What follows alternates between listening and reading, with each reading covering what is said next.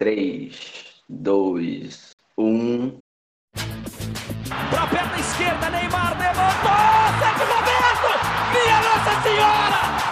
O impossível aconteceu, meu Deus do céu! Gol! Fernando cruzou pra Paulinho, entrou na área, vai fazendo o domínio da bola, fez, botou no terreno, parou, prendeu, driblou o back, rolou pra trás, o Hernani, por Enis, emenda a guarda, é campeão! Pirlo, Pirlo, ancora Pirlo di tetto, tiro, Pro James Milner na linha de fundo, cruzou na segunda trave, olha o gol do Lovren, gol! Que é sua, Tafarel, partiu, bateu, acabou, acabou,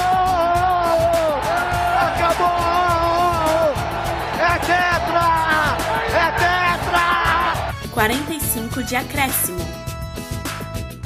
Fala galera, muito bom dia, boa tarde, boa noite, boa madrugada para você que ouve mais um episódio do 45 de Acréscimo, edição de número 41. Como vocês perceberam, eu não sou Eduardo Costa, eu sou Emerson Esteves, eu estou de volta ao programa depois de um pequeno hiato.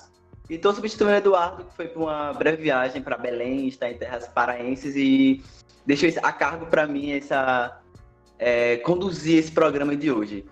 E para o bate-papo de hoje, nossa mesa é a tradicionalíssima de sempre. Temos a presença de Fabrício Santos. Salve, salve, galera! Vitor Santos. E aí, pessoal? E Vitória Costa. Olá, gente. E o debate de hoje promete, a gente vai falar um pouco sobre o fim da janela de transferências do futebol europeu, que acabou nesta segunda-feira, dia 2. A gente vai trazer um pouco sobre como é, decorreu essa janela, as grandes contratações, as novelas que terminaram, outras que é, novos capítulos virão pela, pela frente.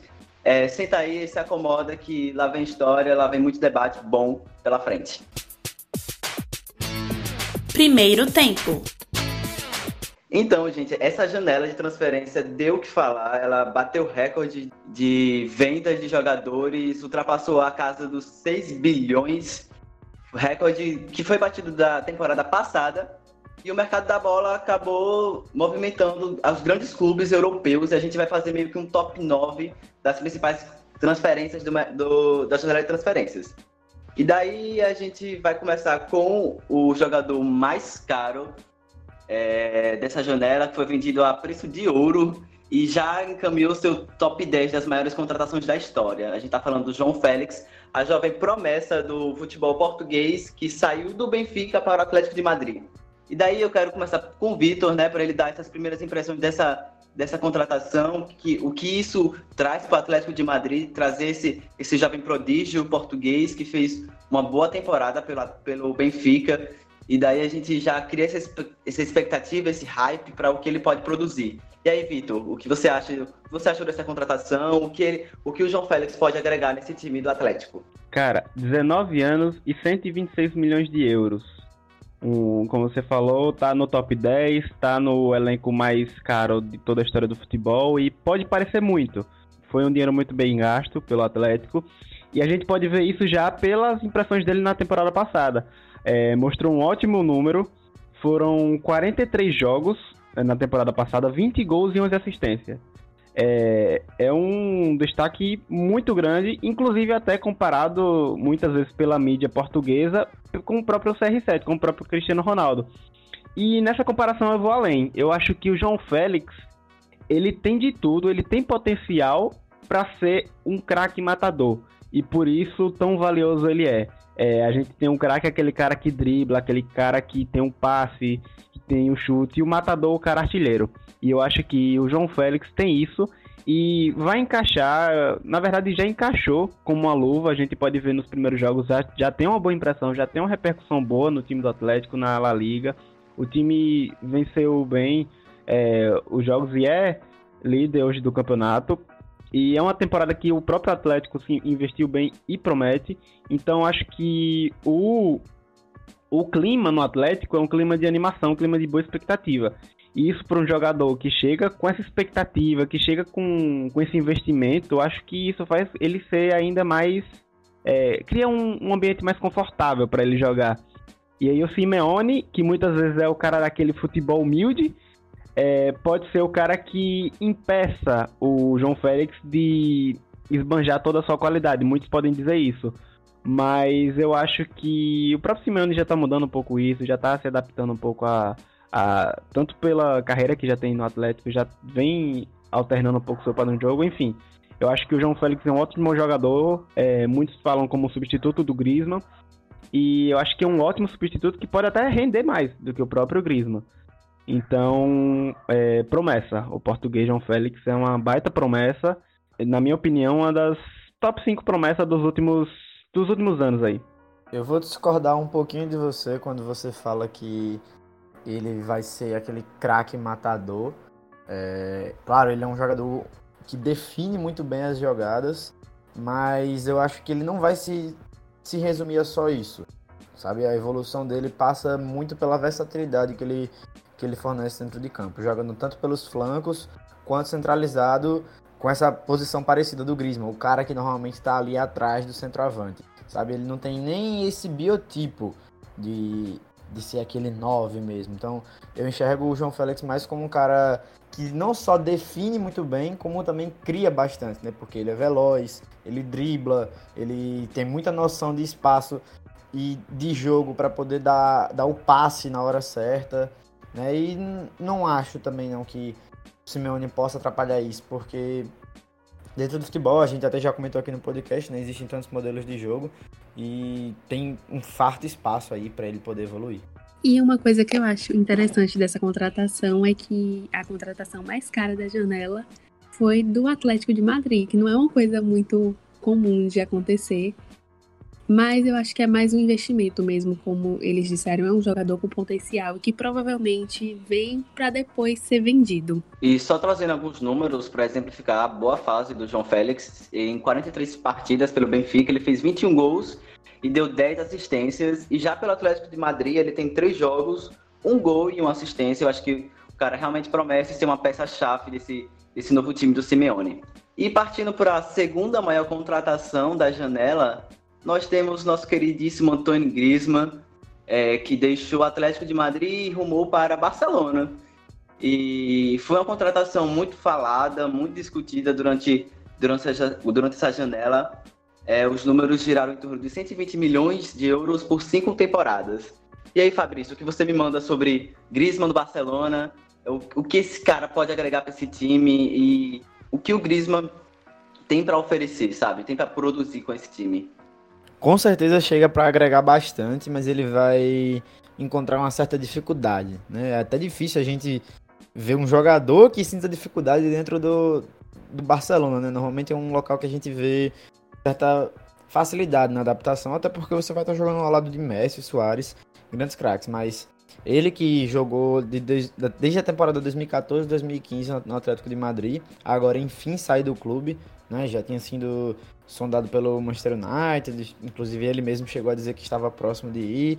Na temporada passada ficou muito próximo do próprio Barcelona e agora enfim ele saiu. Bom, Griezmann, ele surge no, na Real Sociedade sendo um jogador de lado e no Atlético de Madrid ele evolui como não só um jogador de lado, mas um jogador que atua muito parecido até por onde o Messi atua hoje em dia, né? Um pouco longe da área, mas pisando muito dentro dela, sendo aquele que costumam chamar de segundo atacante, né? O Griezmann sempre ali com uma referência perto dele, ele também sabe atuar muito bem como essa referência, mas ele trabalha muito bem atuando pela esquerda, né? E como esse segundo atacante, esse cara que cria e finaliza, né? Como características principais, ele é um jogador que vai muito bem nas bolas paradas, principalmente pênalti e cobranças de falta, né? É um jogador que consegue ter um domínio de bola muito bom, um passe muito apurado, chutes de longe muito bons. É, e também ele tem um alto nível de estatística na, naqueles famosos passes-chave. Né? Para se ter uma ideia, na temporada passada pelo Atlético de Madrid, só somando Champions League e La Liga, né, ignorando as Copas, ele teve uma média de 3.6 passes-chave por jogo. Ou seja, ele consegue criar quase quatro jogadas de gol a cada jogo. Então isso é um número muito expressivo. A parte que eu acho que ele pode ter dificuldade agora no Barcelona é justamente por ele flutuar em uma região muito parecida com a de Messi, né? Esse novo Messi que a gente está vendo é um cara que parte da direita para o meio, ou então já está ali no meio, e o Barcelona do Valverde gira em torno dele. Às vezes a galera critica, ah, tá fugindo dos ideais do Barcelona, não sei o quê, mas é um Barcelona que funciona. Pode ter falhado na Champions, mas é um Barcelona que funciona muito bem e que o Griezmann já está sofrendo para se adaptar, né? Teve aí o jogo, o jogo, passado que o time ganhou de 5 a 1, onde ele fez dois gols, né? Dois belos gols inclusive, mas já na temporada na, perdão, já no jogo passado diante do do Osasuna, porque no primeiro jogo contra o Atlético Bilbao, que o Barcelona perdeu, ele teve uma nota de 6.9 segundo o SofaScore. No segundo jogo, contra o Real Betis, que foi 5 a 2 e ele fez dois gols, 9.4. E no jogo passado, onde o time empatou com o Osasuna, 6.8. Onde morou a dificuldade do Griezmann nesses jogos? É essa dificuldade dele, dele atuar pelo lado, né?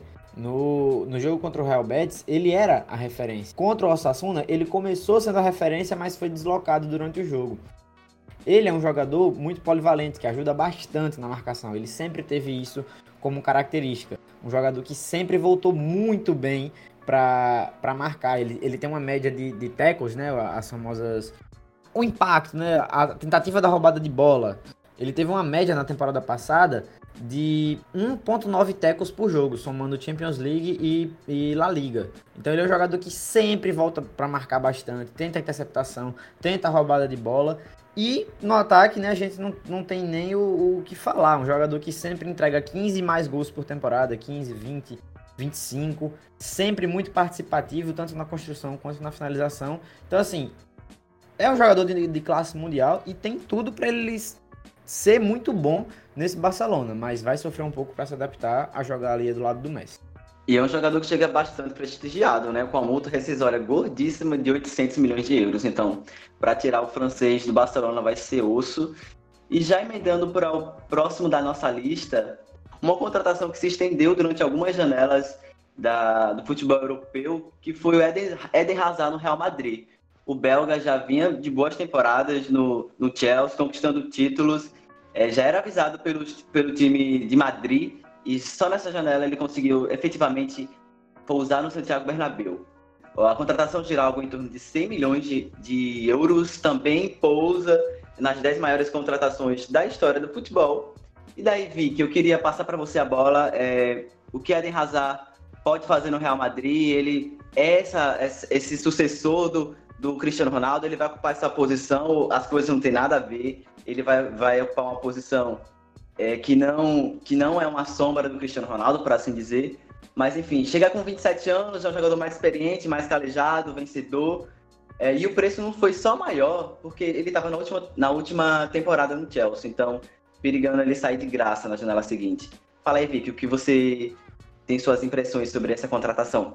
Termo que define muito essa contratação, que é novela, que durou alguns anos, né? Desde que ele teve aquela temporada brilhante no Chelsea, uma das primeiras, que o nome dele já circulava ali como possível contratação do Real Madrid, mas isso nunca acontecia. E quando o CR7 saiu, até que esse nome ganhou mais força ainda, mas só agora, depois de sete temporadas, isso que aconteceu. E assim, você perguntou se ele seria o substituto do CR7. Eu acho que literalmente não, mas na teoria, digamos, no sentido de ser o craque do time, sim. Mas na prática, em campo, não, até porque são posições completamente diferentes. É, o que eles fazem é diferente. Não adianta esperar que Hazard faça tantos gols quanto ele, quanto Cristiano fazia, mas como um nome de, com peso, com certeza ele vem para substituir. Claro que não dá para comparar, mas é, o time precisava disso, embora ele não tenha estreado oficialmente, até jogou amistoso e fez gol, mas assim, o time já não começou muito bem, então quando ele foi estrear mesmo oficialmente depois da lesão, já vai vir com um grande peso em cima dele, mas eu acredito que ele deve corresponder. Ele individualmente. Agora, se como time coletivamente vai funcionar, Aí, só esperando para ver. E ele teve bons números pelo Chelsea, foram 110 gols em 352 jogos. Para um atacante ponteiro, são bons números. Eu acho que ele, ele deve chegar, como o Vic falou, com posição de destaque e tudo mais. E vamos dar sequência à nossa lista. Agora, nosso quarto nome, nós temos o Maguire, o zagueiraço, que foi vendido do Leicester para o Manchester United. Atenção, 87 milhões de euros. Eu não consegui imaginar em coxinhas quanto são 87 milhões de euros, se consagrando assim o zagueiro mais caro da história do mundo, do futebol. E aí, Fabrício, você como um bom torcedor do United, o que você achou dessa contratação? Esse zagueiro vale isso tudo mesmo? Ele vem para suprir uma posição que o United sofre já há algum tempo. É, abra seu coração sobre essa contratação de maneira bastante crítica e objetiva, por favor, nada de cubismo. Cara, eu não vou conseguir te responder se ele vale isso tudo, porque a gente vive numa época onde as transferências financeiras estão cada vez mais atingindo valores exorbitantes. Então, uma hora ou outra iria acontecer isso de um jogador que não está dentro dos holofotes saísse por esse valor. E era óbvio que isso ia ser dentro da Inglaterra, né? Já que todos os times grandes da Inglaterra, grandes e, grandes e pequenos, já todos os times de Premier League ganham muito dinheiro. Mas eu achei que foi uma ótima contratação. Pior seria não contratar, o time precisava de zagueiros. E eu acho ele um bom jogador por algumas razões. Bom, primeiro ele tem 26 anos. Ele e com uma boa experiência em Premier League. Jogou pelo Hull City, jogou pelo Leicester e sempre sendo considerado um zagueiro muito seguro, né? É, então ele traz uma certa segurança a um lugar que tinha Smalling, Jones, Rojo, né? Ninguém conseguia preencher esse lugar bem ao lado do Lindelof. O Bailey é um bom zagueiro, mas sempre se machuca. Então vou trazer algumas estatísticas aqui sobre ele. Na temporada passada, ele teve 70% de precisão nos desarmes na Premier League. Ele é um jogador que se destaca muito pela força física. Ele pode não ser tão rápido, mas ele tem uma grande capacidade de interceptação no passe. Né? Ele é muito bom na bola aérea. De 445 bolas aéreas que ele disputou, ele só perdeu 130. Então ele, ele além de se destacar muito por essa força dele, né? Ele tem muitos duelos 50-50, que é aquele duelo um contra um contra o adversário. Ele ganhou 99, ou seja, ele tromba e recupera a bola. Ele é um atleta que vai muito bem pelo alto e também por baixo. Mas não por baixo em características como o Van Dijk, por exemplo, que é um atleta muito rápido e que tem um poder de recuperação muito grande. Não, o Maguire é lento, então ele não vai conseguir se recuperar dentro de um lance. Então, o que ele traz de vantagem é que ele está sempre muito bem posicionado. Então, é muito difícil você ver ele errar. Em toda a carreira de Premier League dele, ele tem apenas um erro cometido que gerou gol e nunca fez gol contra. Em contraponto, a gente vê Smalling, que vive tirando sono dos torcedores, é três anos mais velho que ele, tem a estatística de ter feito quatro gols contra e, é, de ter, e ter tido três erros que originaram gols adversários. Ou seja, a gente pode até contestar aqui o valor pago, mas eu acho que a gente deveria contestar muito mais a situação onde o futebol se encontra do que o jogador em si. Ele, eu acho que é um atleta que poderia jogar tranquilamente em qualquer time do Big City. Opiniões fortes aqui de Fabrício e é, uma análise bastante, bastante, realista do cenário do United quanto a esse mercado de jogadores da defesa. E eu acho que parte muito do que você fala, tem muito a agregar para o time. O valor, a gente não dá nem para questionar tanto, né? Porque o mercado cada vez mais pede valores mais altos, enfim. É, vamos para o próximo nome na lista. Temos mais um zagueiro e essa história é muito engraçada porque durante alguns dias ele foi o, o zagueiro mais caro mas depois veio a contratação do Maguire, nós temos agora Delight, do Ajax, que foi para a Juventus. O zagueiro holandês, ele teve bastante destaque na última temporada, levando o time até as, semif até as semifinais da Europa League. Inclusive, ele, nas quartas de final, ele fez gol no próprio Juventus. É, a contratação gira em torno de 85,5 milhões de euros, aproximadamente 360 milhões de reais. E aí, Vitor, que você manda sobre essa contratação dela, jogador que saiu hypadíssimo da última Champions League agora chega na fortíssima Juventus. É um jogador que chega para ser titular, é um jogador que tem tudo para encaixar nesse time, além de ser muito jovem, não é mesmo? Velho, e a Juventus, o time que já tem como um, um dos seus gigantes destaques é sua defesa, contrata justamente o Delight, que foi junto com o Van Dijk, o destaque defensivo do, da temporada passada. E um número curioso é que o Delight, eles, é, dentre os 10 jogadores mais caros, é, com 20 anos ou menos, Delight é o único zagueiro Então essa contratação impacta de uma forma absurda, porque a Juventus não contratou só um zagueiro por 85, contrat... É, fez uma aposta em um zagueiro de 19 anos, que além de aposta já é uma realidade absurda. É... E a gente tem o Bonucci com 32 anos e o Chiellini com 35 anos, que já já pode se aposentar.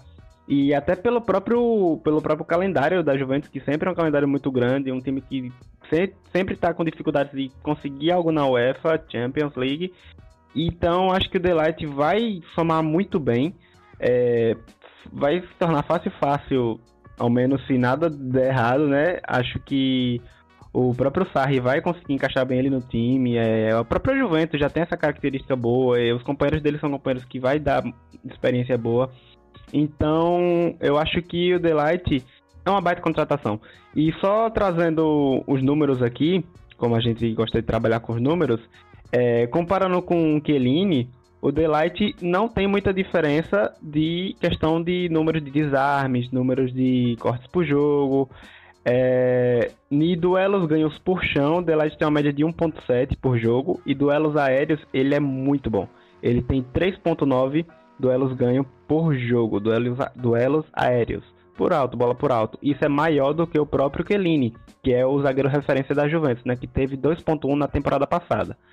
É, só pra gente ter noção mais ou menos dos números, pegando o, o, extremo da tabela, o Van Dijk, que com certeza hoje é o melhor zagueiro do mundo, ele tem 4.8 de duelos aéreos e 1.7, assim como Delight no duelos terrestres. Então aí a gente vê que um zagueiro de 19 anos já está num, num nível absurdo.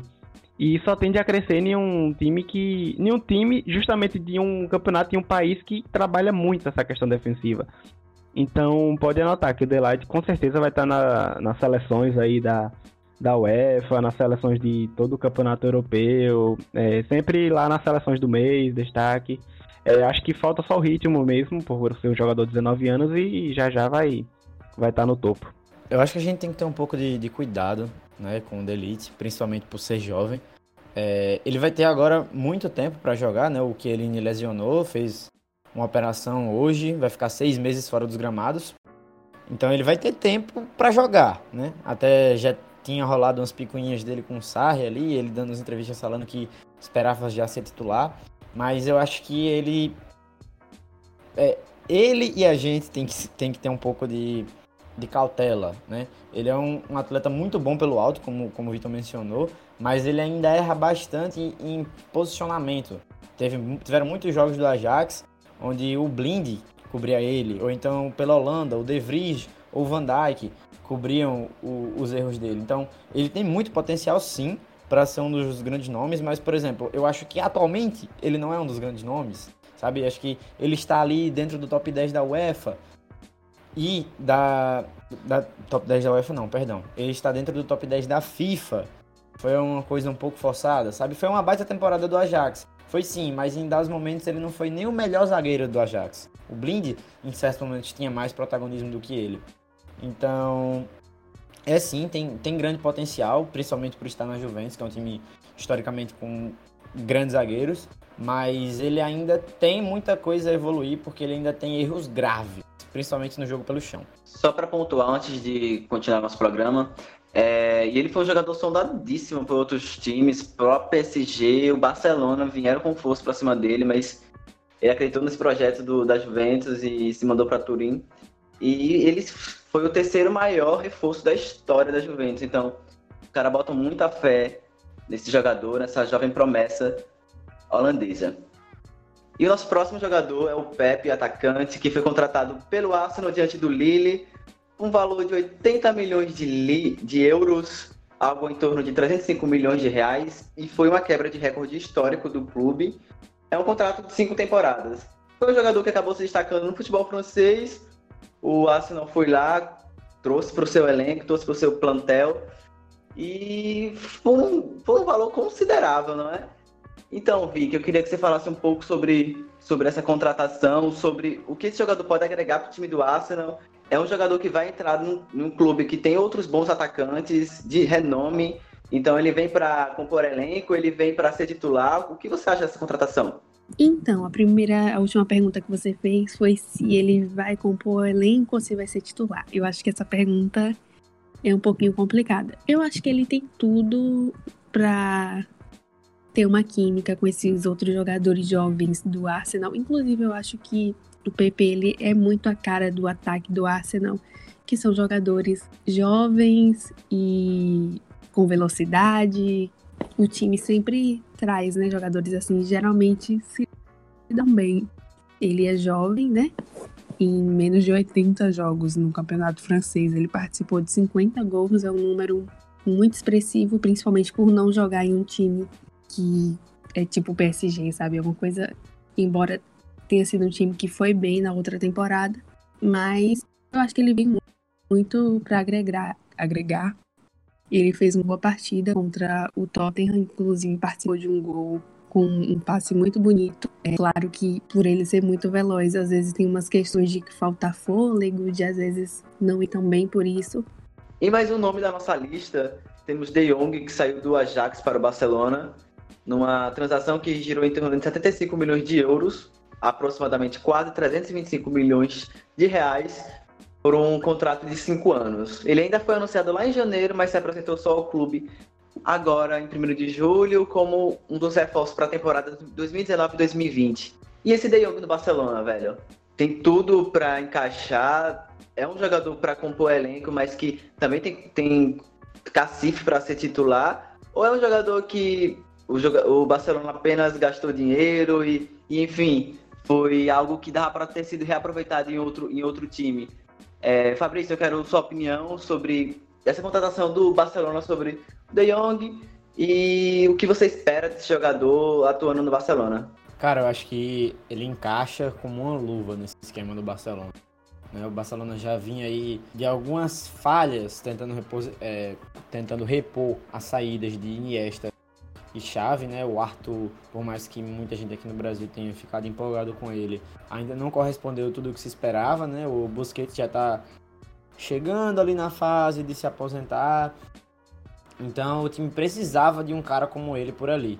Já tem o Vidal, que mesmo já estando também muito mais próximo do final da carreira do que do seu auge, ainda contribui muito bem, mas o, De Jong é uma peça que, em comparação com o Delite, né, ambos jovens holandeses que estão dentro do top 10 da FIFA e tendo todo esse hype dentro do futebol mundial, eu o considero mais pronto do que do que o próprio do que o próprio Delite. Ele se está, o De, o De Jong ele se destaca muito pelo controle da bola, pelo passe, pelas bolas longas. Mas assim como o Delite, ele também tem como ponto fraco, ele tem uma tendência ao erro. Né? Como é um jogador que se arrisca muito, às vezes ele acaba errando ali na saída de bola, mas isso é a típica coisa que a gente vê ser corrigida com o tempo. É um jogador que gosta muito ali do, dos passes curtos, de avançar, de quebrar as linhas, é, mas tem muita participação defensiva. Na temporada passada, somando os jogos do Ajax pela Champions League e pela, pelo campeonato holandês, ele teve 4.2 tecos por jogo, 3.1 interceptações e um número de faltas até baixo, né? Foi 1.2 faltas por jogo. Então, a, e, perdão, só para completar, é, ele teve a estatística de 3 clearances por jogo, que é quando o jogador ele afasta o perigo. Então ele é um jogador que é muito pouco driblado, né? Ele tem uma estatística baixa de dribles quando em comparação a número de tentativas que ele tenta tomar a bola ou interceptar. E ele sai muito bem pro jogo. Ele tem uma, uma visão de jogo, uma facilidade para dar o passe certo muito alta. Então, ele não tem, obviamente, por ser um meio-campista que atua muito mais organizando o jogo da sua saída para levar o ataque, ele não tem uma estatística alta de gols e assistências. Na temporada passada foram 3 gols e 3 assistências. Mas, mesmo assim, ele com certeza esse eu boto muito mais fé do que o Delite, não vou negar. Ele vai facilmente instalar entre os melhores do mundo, porque a presença que ele consegue ter no meio-campo, tanto para defender quanto para atacar, é muito alta. Ele não vai se caracterizar como jogador que vai fazer o gol e que vai dar assistência, mas dentro da construção, dentro do, do processo de você recuperar a bola e criar um ataque, ele vai estar tá sempre muito ativo. Dando sequência à nossa lista, agora temos o Lukaku o belga que saiu do United e foi para Inter de Milão. A transação gerou em torno de 65 milhões de euros e aproximadamente 295 milhões de reais, valores convertidos. E, velho, foi um jogador que, quando chegou lá no United, começou muito bem, fazendo gols, a torcida super aclamando, mas com o tempo acabou perdendo meio que o espaço e para outros atletas, e enfim, acabou ficando um jogador bastante coadjuvante e bem subutilizado. E agora chega nessa Inter de Milão que eh, comprou muitos jogadores nessa janela, foi no mercado, trouxe agora o Lukaku. E você, Vitor, como, como você enxerga esse, esse Lukaku no, no Inter de Milão? É um novo recomeço para ele agora nesse mercado italiano e, e com esse espaço de crescimento dentro da Inter? Cara, meu clubismo ficou muito triste, porque ele saiu do United, claro, mas a minha a minha parte que admira muito o futebol do Lukaku ficou feliz, porque não estava dando mais para ele no United, o clima estava ruim e tal. E acho que a Inter vai ser um cenário interessante, que ele pode explorar e pode recuperar o seu bom futebol. Ele é aquele clássico 9 matador. E mais, ele às vezes até volta, até na própria Bélgica, na seleção, ele é usado como o cara mais de lado, no próprio United foi usado assim. É, não rendeu tanto, mas é um cara que tem uma certa versatilidade. Então eu vejo que é, foi uma baita contratação da Inter, talvez a, a principal para essa temporada. Bom, é, a expectativa fica para que ele recupere o bom futebol, para que ele recupere a forma de matar gol, ou, perdão, para que ele recupere a, a sua fama em é, fazer gols, é, como o já teve no Everton, como já teve no próprio United na temporada 16-17, salvo engano. Então, e a Inter tem potencial para isso, porque como você falou, Emerson, ele, ela investiu bastante, a Inter, e ela tá no UEFA, ela tá num campeonato italiano que é, é, mais um ano, é toda, todo ano é, é, assim, a Juventus vai ter mais dificuldade, mas esse ano mais uma vez, a Juventus talvez tenha mais dificuldades e por conta da Inter, por conta do próprio Napoli que se reforçou bem, então acho que é um cenário animador para o belga Lukaku recuperar o bom de futebol e voltar a ser um dos principais camisas 9 do mundo. É, o valor foi um valor bom, ah, o Manchester não recuperou aquilo tudo que investiu na época que contratou para o Everton, mas até pela própria, pela, pela própria realidade foi um valor que a Inter contratou bem, conseguiu um, um, um bom valor e eu acho que é uma das principais contratações da Série A. É, eu, eu, vou além, acho que um pouco mais é, por conta da minha admiração pelo próprio Lukaku. Acho que tem um pouquinho mais de, de sentimento aí atrás dessa, dessa minha fala do que de razão, mas é isso. Beleza, tá aí a opinião do nosso queridíssimo Vitor.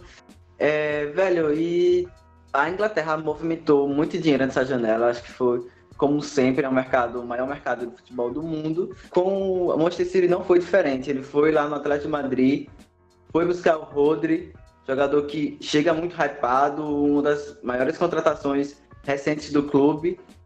Enfim, eu quero que vocês falem um pouco sobre como foi esse, como esse jogador pode se encaixar nesse esquema do, do Guardiola, o que ele pode trazer de diferente, já que é um, é, é um elenco muito farto e muito cheio. Assim, eu vejo ele trazendo algumas, algumas técnicas diferentes para esse clube, mas eu queria entender um pouco a opinião de vocês e o que vocês, como vocês viram esse, esse, essa chegada desse jogador em Manchester. Vem para substituir a vaga que por tantos anos foi do Fernandinho, né? É, principalmente depois que o Guardiola chegou, o Fernandinho passou a ser muito mais vital nesse time, né? Como o primeiro homem de meio campo, o cara que ajuda a, a saída de bola da defesa do time, né? Já lá desde trás e ainda chegando muito bem na frente, com chutes de longe, com assistências. É, tem tudo para dar certo. Né? Primeiro porque o City é um time que já está pronto, já está encaixado. Então a peça ela só precisa chegar ali e dar a contribuição dela. E o Rodri foi muito bem na temporada dele pelo Atlético de Madrid. Já saiu para o City. Não começou com tanta facilidade quanto todo mundo esperava, principalmente eu não esperava já que ele não fosse ter nenhuma dificuldade, mas não, ele ainda está tendo certas, certos empecilhos dentro ali do modelo de jogo do time, mas isso é um processo, né? Todo jogador que chega na Premier League é assim, ele sofre com esse processo de adaptação, é um jogo mais rápido, é um jogo mais pegado, é... mas o Rodri tem muita qualidade, assim como todo o time do City, e está sendo treinado por um dos melhores treinadores da história, se não o melhor, né? Então eu creio que vai dar sim muito certo. E ele vem para assumir essa posição do Fernandinho, que em breve vai estar se aposentando.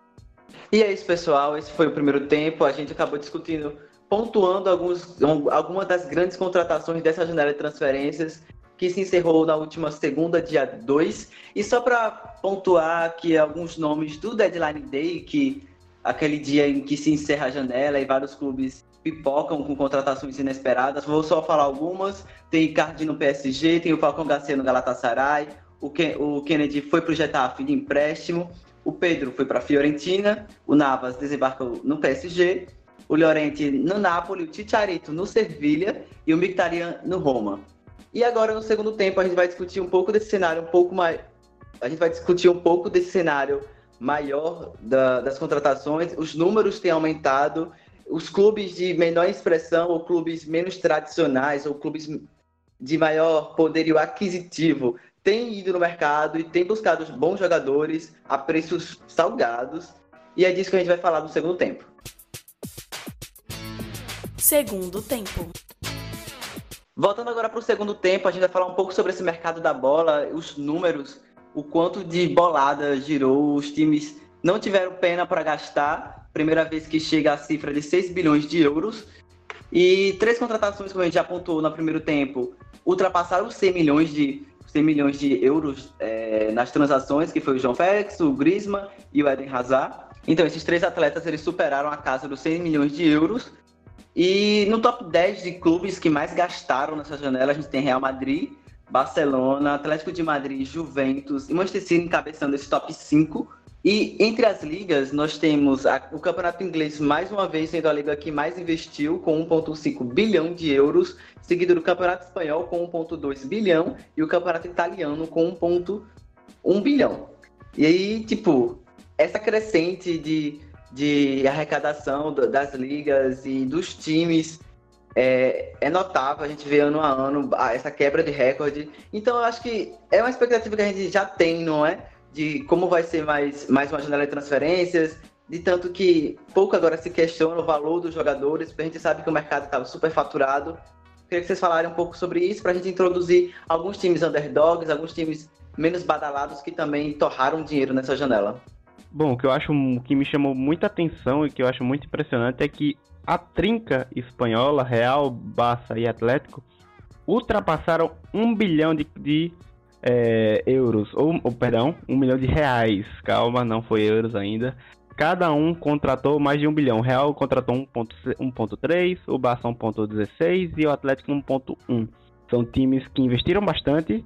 E na sequência a gente tem Juve, Manchester City, Manchester United, Sevilha, Inter de Milão, Arsenal e Aston Villa. Esse é o top 10. É, a gente tem a Juventus também que é, se reestruturou, fez bons investimentos. O Manchester City, como a gente pontuou, fez é, contratações, contratações é, pontuais com o Rodrigo Cancelo, então foi um mercado que movimentou muito.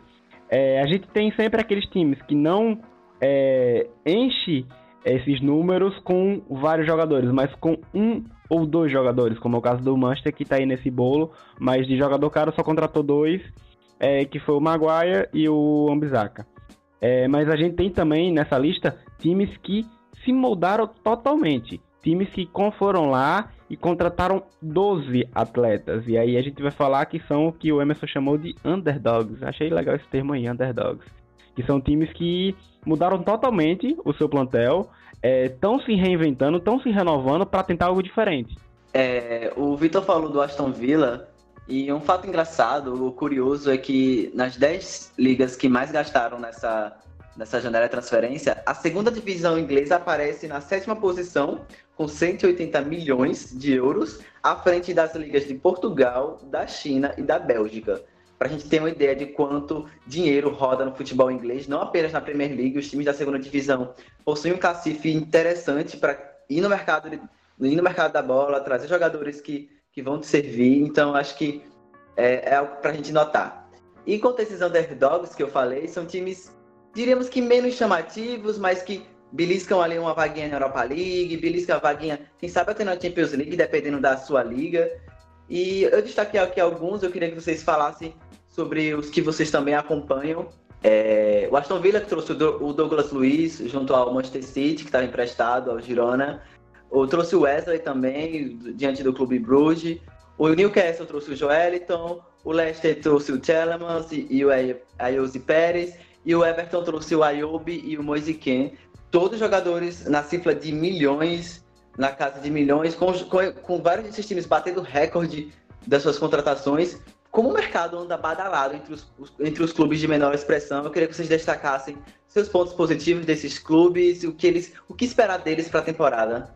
Queria mencionar o caso do Everton, né? Que por mais que não seja um clube propriamente de, pequeno, já não está mais nos holofotes com em outras épocas de Premier League e foi ao mercado, né? Trouxe o Iwobi, trouxe o Kim, manteve o Richarlison no time, manteve o Sigurdsson, que são boas peças que já vinham rendendo aí, contratou o Delphi, contratou o Cid B. Então é, é, interessante a gente ver que como cada vez mais vai aumentando essa, essas cotas de, de, televisão, principalmente na Premier League, e cotas que são divididas em boa parte de forma igualitária, os clubes vão conseguindo trazer nomes que a gente sempre vai acabando pensando, pô, acho que esse time aqui vai começar a incomodar, hein? Né? Porque, por exemplo, a gente teve o caso do Wolves ano passado, que subiu da, da Championship e já conseguiu causar, causar um bom incômodo. Eles fizeram um certo investimento. Claro, mantiveram a base, que foi muito vitoriosa na Championship, mas também fizeram investimento. O Fulham também fez investimento, mas não conseguiu sair bem. E o Vitor vai comentar daqui a pouco sobre o caso do Aston Villa, que é um clube que pode até passar por isso. Clubes que gastam muito, mas não conseguem chegar lá. O Everton já tem de algum tempo, né, fazendo janelas e janelas com um gasto considerável e o resultado nem sempre está sendo o que boa parte da torcida espera. Mas esse ano montou um ataque muito redondinho ali com Kim, Richarlison, Sigurdsson e Obi. Tem o Bernardo Manco, tem o Tozun, tem o Calvert-Lewin.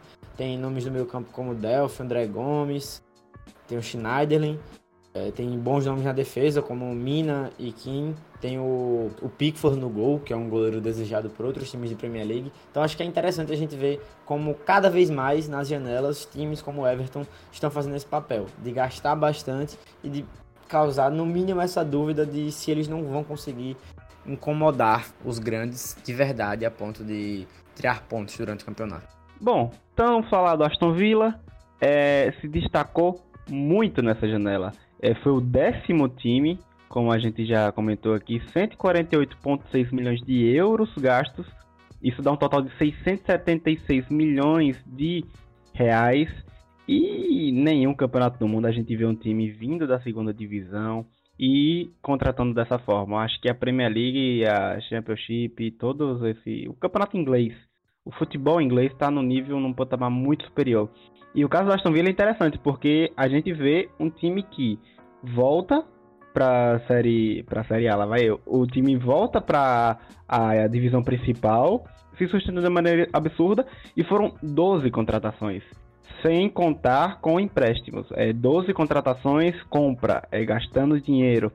E foram jogadores pontuais, né? Foram é, jogadores da defesa, jogadores do ataque, com destaque para Wesley, o atacante que veio do Clube Brugge, é, da Bélgica. É, foi o jogador mais caro da história do Aston Villa, 25 milhões de euros. Acompanhado dele teve outro brasileiro também, que chegou do Manchester City, que foi o Douglas Luiz, que é o cara mais de meia e tal.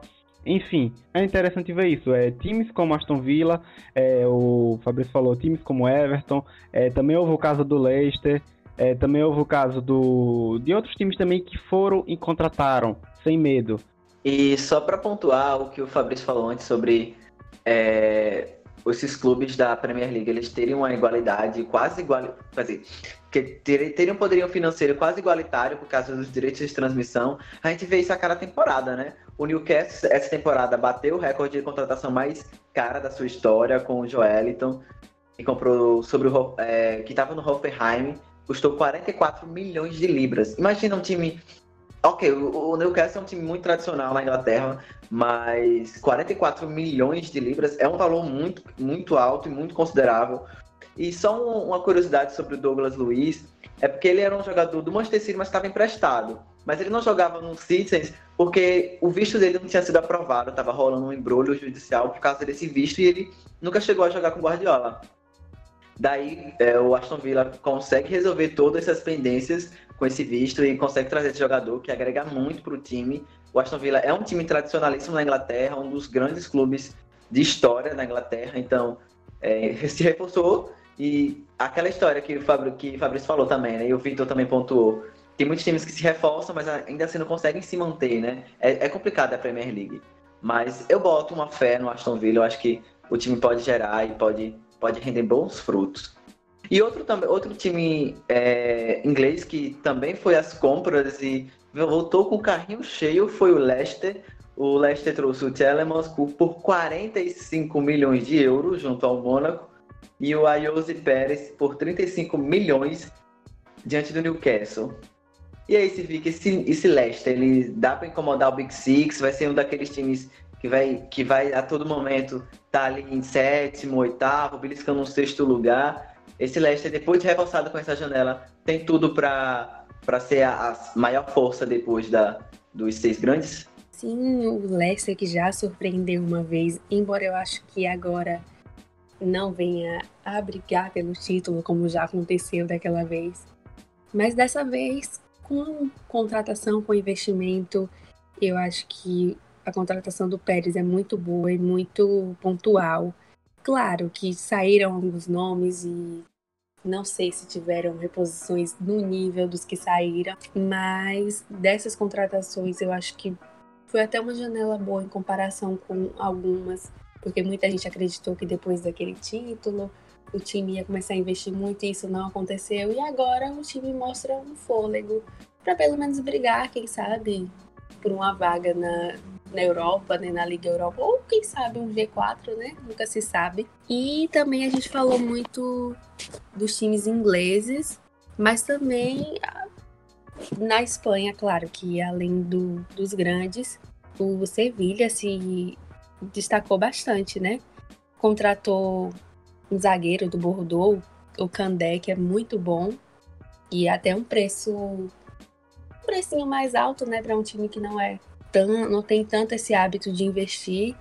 É... E claro que depois que teve essa volta do diretor esportivo, o time ele começou a, a mostrar que vai buscar nomes na janela. Claro que não grandes nomes, mas bons nomes, principalmente nomes com potencial, jovens que têm potencial ou para continuar no clube ou até mesmo para serem vendidos e servir mesmo como investimento. A gente acabou de falar de alguns times que também foram no mercado e trouxeram boas peças para essa temporada do 2019-2020.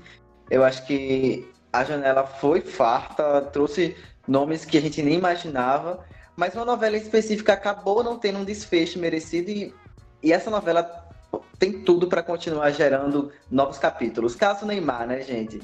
É, Neymar insatisfeito no PSG, é, não treina com os outros jogadores, a, a, torcida também vem pressionando, o clube vem se mostrando muito insatisfeito com as atitudes do jogador e não se concretizou essa, essa volta dele para o Barcelona. Eu queria que vocês falassem um pouco o quão arranhada fica a imagem do jogador é um dos maiores jogadores brasileiros atualmente e, se encontra nessa situação muito incômoda de insatisfação em um clube, mas ao mesmo tempo ele não pode sair desse clube.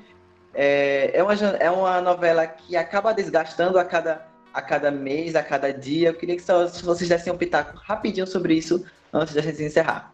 Eu acredito que tem muita gente mais curiosa para saber como vai ser essa permanência do Neymar no PSG do que como serão algumas como serão algumas contratações nos seus respectivos times. É, vai ficar um clima muito estranho. Eu, apesar de não acompanhar muito o PSG em si, principalmente no campeonato francês, eu estou muito curiosa para saber como vai ser isso, o que vai acontecer. Tem muita gente falando que o dono do PSG ele quer vingança e vai deixar Neymar só treinando sem jogar. E eu estou muito curiosa para saber o que aconteceu. É, foi um dos assuntos mais comentados da janela e todo mundo acreditou que ia ter um desfecho. Eu já estava imaginando que não, eu vi que o PSG estava fazendo um jogo duro. Claro que os jogadores do Barcelona também não quiseram ser negociados para ir para Paris, então isso também dificultou. Mas eu acho que mesmo se eles aceitassem, eu acho que já era o propósito ali do, do PSG deixar Neymar por lá como forma de castigo, não sei. E vai ficar um clima bem pesado. Eu quero ver como ele vai fazer para reverter isso, o clube vai fazer para reverter isso. E assim, eu não tenho expectativas de que vá ter um final feliz, não. Tem muita gente que diz, ah, se ele jogar o que sabe, ele pode ajudar o time e tudo vai melhorar, mas eu não, não acredito que isso vai acontecer, não. Cara, a gente tem o Leonardo agora como diretor do PSG e já houve várias notícias de rixa entre ele e o Neymar.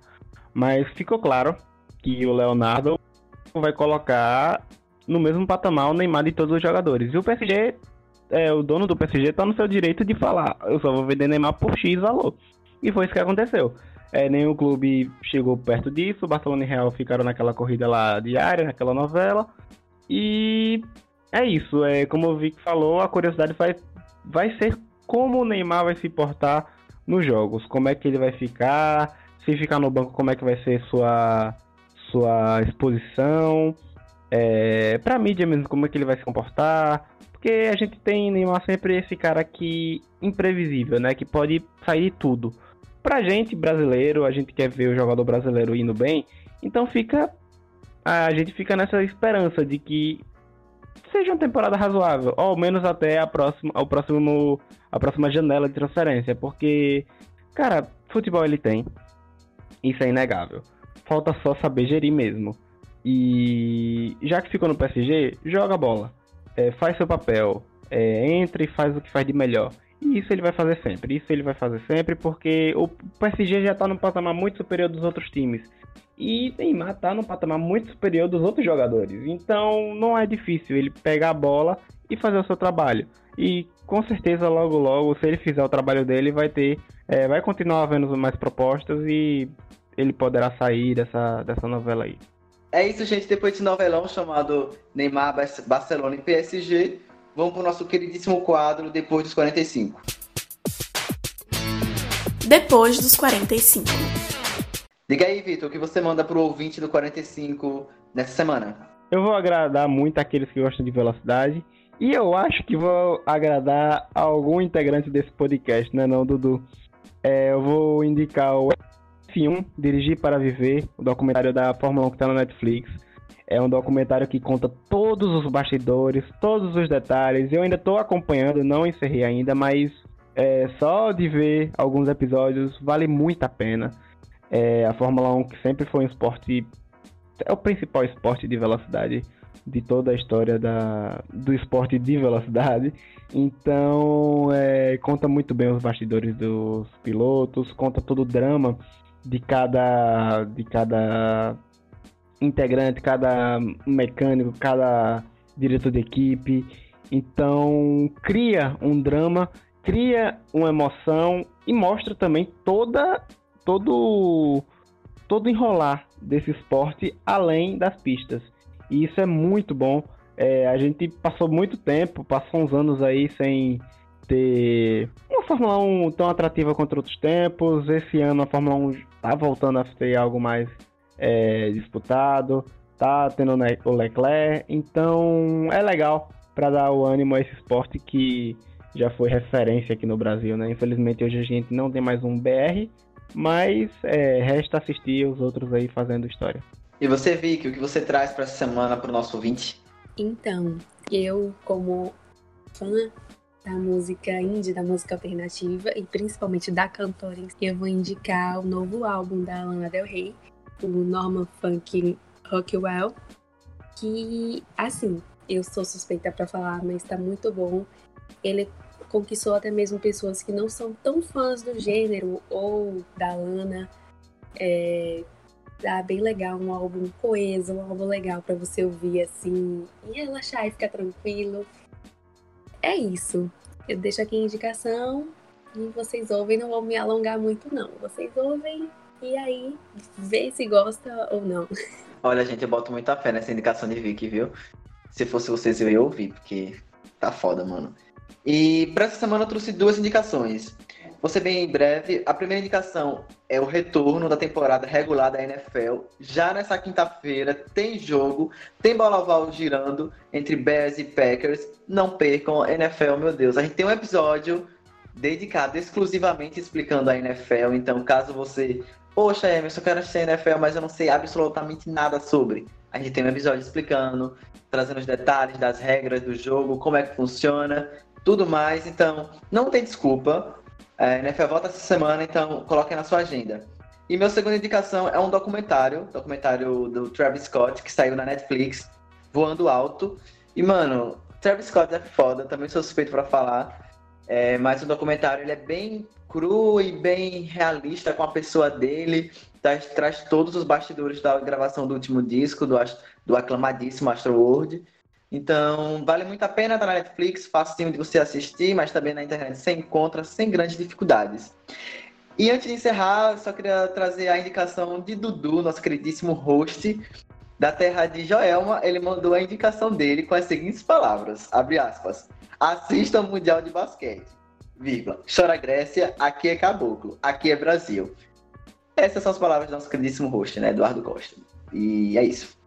Indicações da semana, a gente vai postar tudo nas nossas redes sociais, fica de olho. E é isso, gente. Aqui acaba mais um episódio do 45 de Acréscimo, edição de número 41. Eu quero agradecer muito a todo mundo que ouviu até o final, que deu essa moral, que deu essa força. Para mim foi um desafio e tanto estar aqui nesse momento, com o meu retorno e já chegar apresentando. Então, perdoe alguns erros e, enfim, releve pelo bem do esporte e dissemine a palavra do 45 de acréscimo. E é isso. Vitor, obrigado por tudo e até a próxima, viu? Valeu, Emerson. Valeu, Vicky. É... Bom papo sobre mercado de transferência, negociação, expectativa e tudo. E até a próxima. Valeu, galera. Segue nós nas redes sociais e abraço. Vicky, também conhecida como a Rainha do Alternativo. Obrigado pela presença mais uma vez e até a próxima, viu? Eu que agradeço, gente. Muito obrigada.